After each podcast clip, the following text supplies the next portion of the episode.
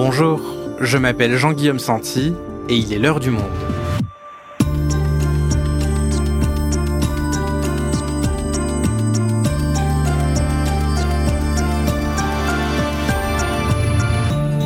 Aujourd'hui, cela nous semble une évidence. Les violences conjugales sont des actes inadmissibles.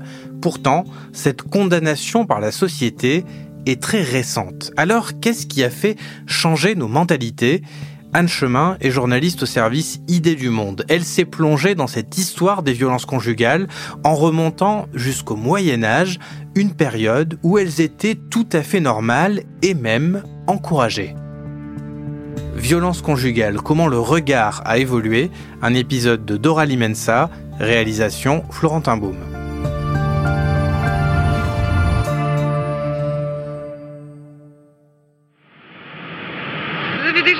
Votre femme Oh, des petites gifles, bon, casse fois rien. Nous sommes en 1975. Dans la rue, une journaliste tend son micro à des passants. Il y a des femmes qui aiment ça par, euh, bon, je sais pas, par habitude peut-être. Il y en a qui aiment être battues. Mais il y en a qui aiment pas. Il y en a qui sont pas battues parce qu'elles n'ont pas besoin d'être battues.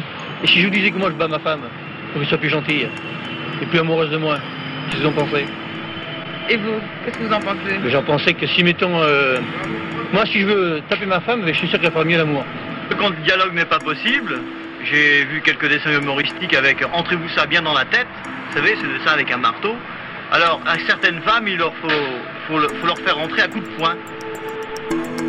Aujourd'hui, de tels propos seraient inenvisageables et les réactions suscitées récemment par l'affaire Adrien Quatennens, ce député de la France insoumise accusé par sa compagne de violences physiques et morales, démontrent à quel point notre regard sur les violences conjugales a changé. De banales, racontées presque sur le ton de la plaisanterie il y a quelques années seulement, elles sont aujourd'hui un motif de mise à l'écart politique durable. Alors, quelles sont les raisons de cette lente révolution du regard?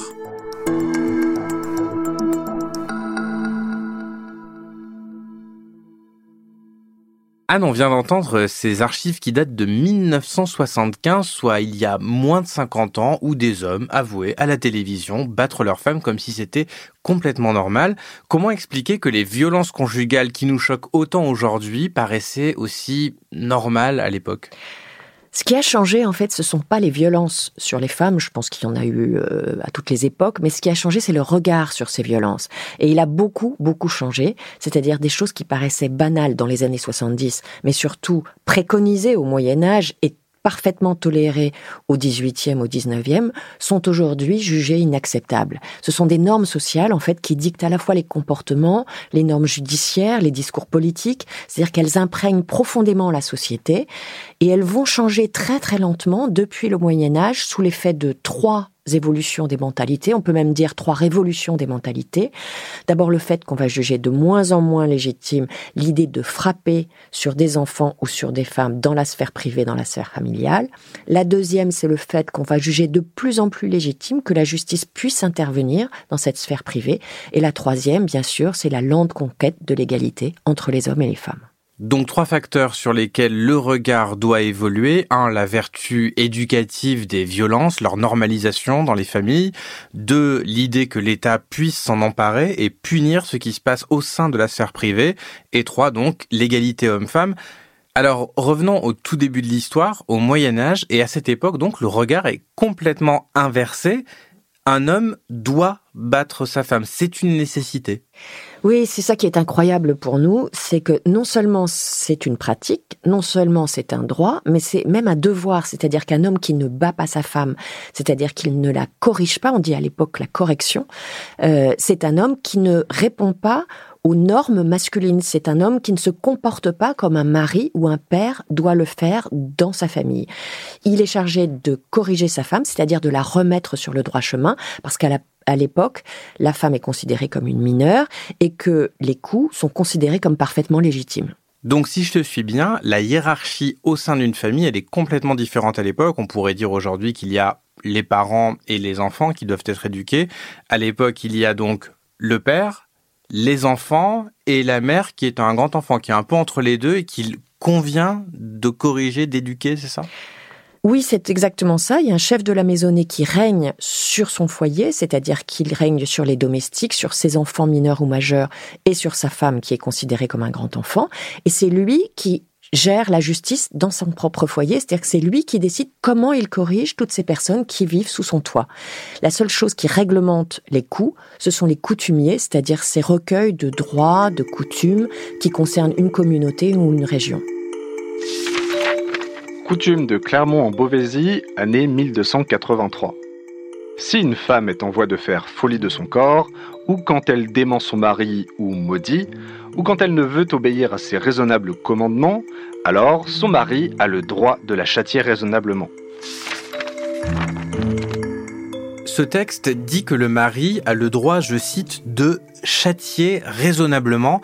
Alors, est-ce qu'il y a des limites à ces corrections, des types de violences qui sont tout de même interdits il y a des limites qui sont prévues par les coutumiers, mais ces limites sont très restreintes, c'est-à-dire que le châtiment doit être raisonnable, mais ce qu'on appelle à l'époque raisonnable nous paraît totalement déraisonnable aujourd'hui, c'est-à-dire que si on prend par exemple le coutumier de Bergerac, on dit que le châtiment est légitime, sauf s'il y a eu mort, mutilation ou fraction de membres, ou si le père a utilisé, le père ou le mari a utilisé des armes émoulues, c'est-à-dire des armes aiguisées. C'est-à-dire qu'en gros, la seule limite, c'est quasiment la mort. Et alors, si un chef de maisonnée décide de ne pas se conformer à cette norme sociale, de ne pas corriger sa femme, Qu'est-ce qui se passe pour lui? Ben, C'est là qu'on voit que c'est une vraie norme sociale, c'est-à-dire que ceux qui ne le font pas sont punis. Ce ne sont pas ceux qui battent qui sont punis, ce sont ceux qui ne battent pas.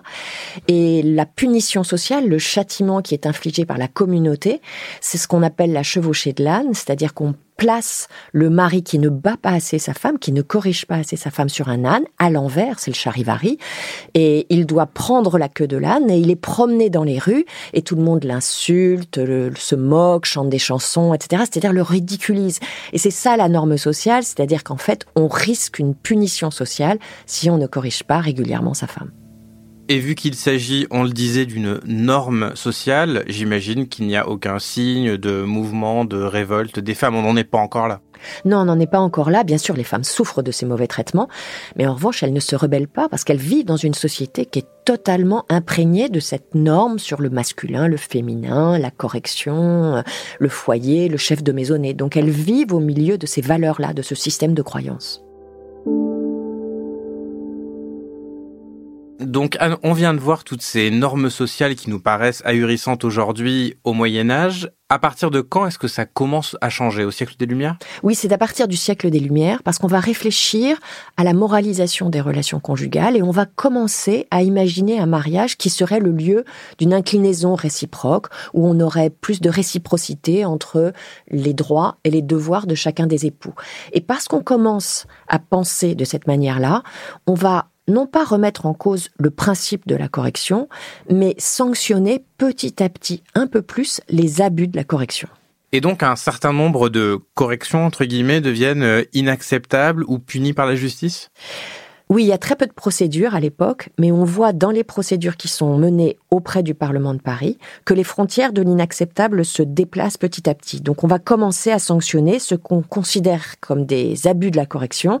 Donc ça va être les privations alimentaires par exemple, la séquestration dans une cave ou un galta, ça va être même des insultes comme gueuse ou salope par exemple, euh, les plaies ouvertes et sanglantes, mais tout ça si la correction a eu lieu sans raison valable. C'est-à-dire qu'on ne remet pas en cause le principe de la correction. On considère que on peut châtier s'il y a une raison valable, mais si c'est sans raison valable ou avec certains abus, certains maris vont être sanctionnés.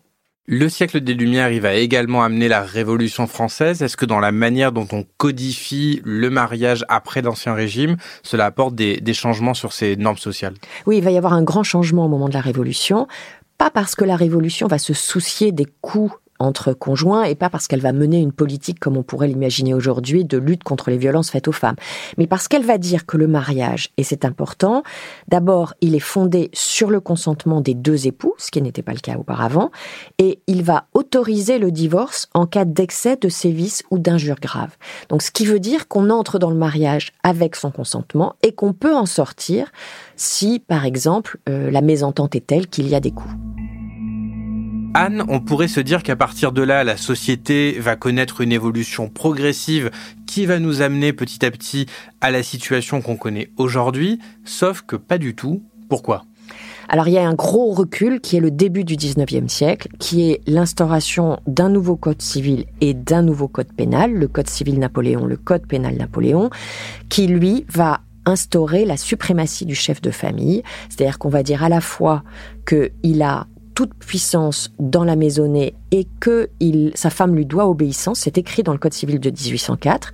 On va aussi prévoir dans le Code pénal de 1810 une excuse au cas où le mari tue sa femme s'il la découvre en son domicile avec un amant. Donc là, il y aura une excuse du code pénal, une excuse officielle, c'est ce qu'on appelle l'article rouge. Et par ailleurs, on va supprimer le divorce en 1816, ce qui fait qu'une porte va se fermer pour les femmes à ce moment-là. Il y a donc un gros retour en arrière sous Napoléon. Quand est-ce que la porte va s'ouvrir à nouveau avec de nouvelles avancées? Une porte va s'entr'ouvrir en 1825 avec un arrêt de la Cour de cassation. Jusque-là, la justice pénale ne pouvait pas s'immiscer dans le foyer. Tout ce qui se passait au sein du foyer était du ressort du droit civil, c'est-à-dire de la réglementation entre euh, les conjoints qui s'arrangeaient comme ils pouvaient. Mais on ne pouvait pas sanctionner pénalement des choses qui avaient été commises au sein du foyer. À partir de 1825, la Cour de cassation va dire on peut appliquer la norme pénale au sein du foyer. C'est-à-dire qu'une femme mariée qui reçoit les coups d'un voisin dans la rue, c'était puni. Une femme mariée qui recevait les coups euh, d'un ami euh, dans un autre domicile, c'était puni, mais les coups de son mari ne l'étaient pas. À partir de 1825, ils vont être punis par la justice pénale. Et ça, c'est un des trois points dont tu nous parlais au début. L'État qui s'immisce dans la sphère privée. Il y avait aussi la vertu éducative des violences. Est-ce que sur ce point-là, ça évolue aussi? Oui, ça évolue aussi sur la vertu éducative des violences. C'est-à-dire qu'au milieu du 19e, apparaît Freud, apparaît euh, tous les travaux qui vont commencer à être publiés sur la psychologie de l'enfant. Et à partir du 19e, on va considérer que les coups n'ont plus de vertu éducative.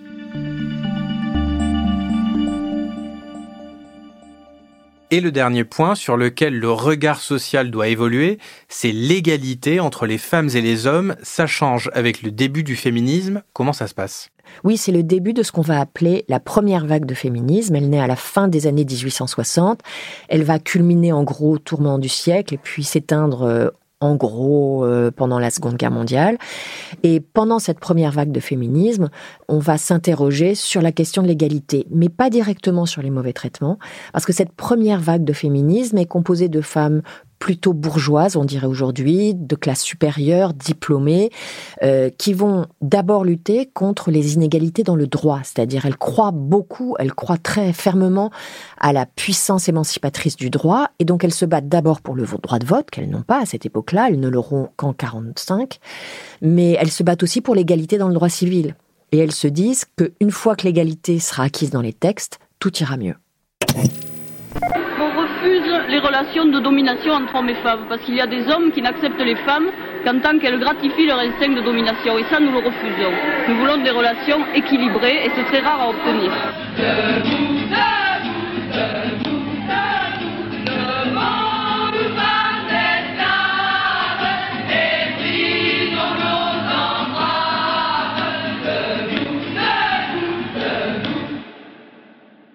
On vient d'entendre des militantes du MLF, le mouvement de libération des femmes, enregistré en 1972. Alors Anne, les années 70, elles sont marquées par la deuxième vague du féminisme. Ça va être un, un vrai moment de bascule aussi?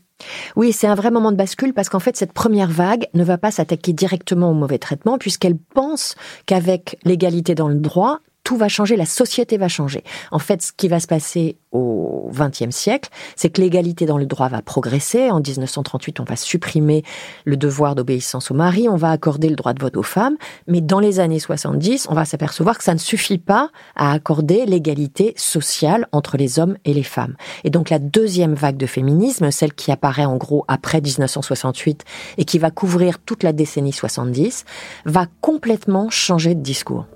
C'est-à-dire Elle va se détourner, en fait, cette vague va se détourner de la conquête de nouveaux droits et elle va analyser les coûts et les inégalités, non pas comme des dérives, mais comme une forme de patriarcat qui opprime les femmes de la naissance à la mort et les femmes de toute la société, pas seulement les femmes des milieux populaires ou euh, certaines catégories de femmes. Elle va analyser le patriarcat comme une oppression générale de tous les hommes sur les femmes et elle va par ailleurs avoir un slogan qui va permettre de mieux comprendre ces mauvais traitements, ça va être le privé politique.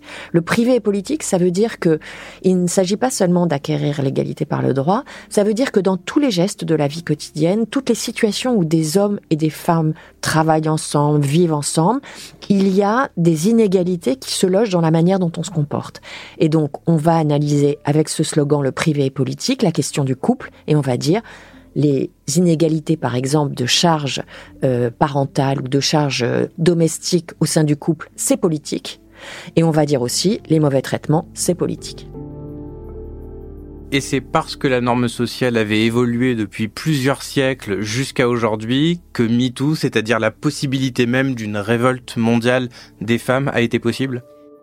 Oui, dès la fin du XXe siècle, une nouvelle norme sociale s'est installée. On ne peut pas dire publiquement, euh, dans les discours politiques, dans les normes judiciaires, dans la tolérance sociale, on ne dit pas que euh, taper sa femme, c'est normal, c'est justifié, etc. Mais ce qui va changer avec MeToo, qui est une grande date dans l'histoire du féminisme, c'est que chaque femme va pouvoir dire moi aussi, donc MeToo, et dénoncer ces faits et lutter ensemble dans un cadre solidaire pour éliminer petit à petit les violences faites aux femmes. Merci Anne. Merci Jean-Guillaume.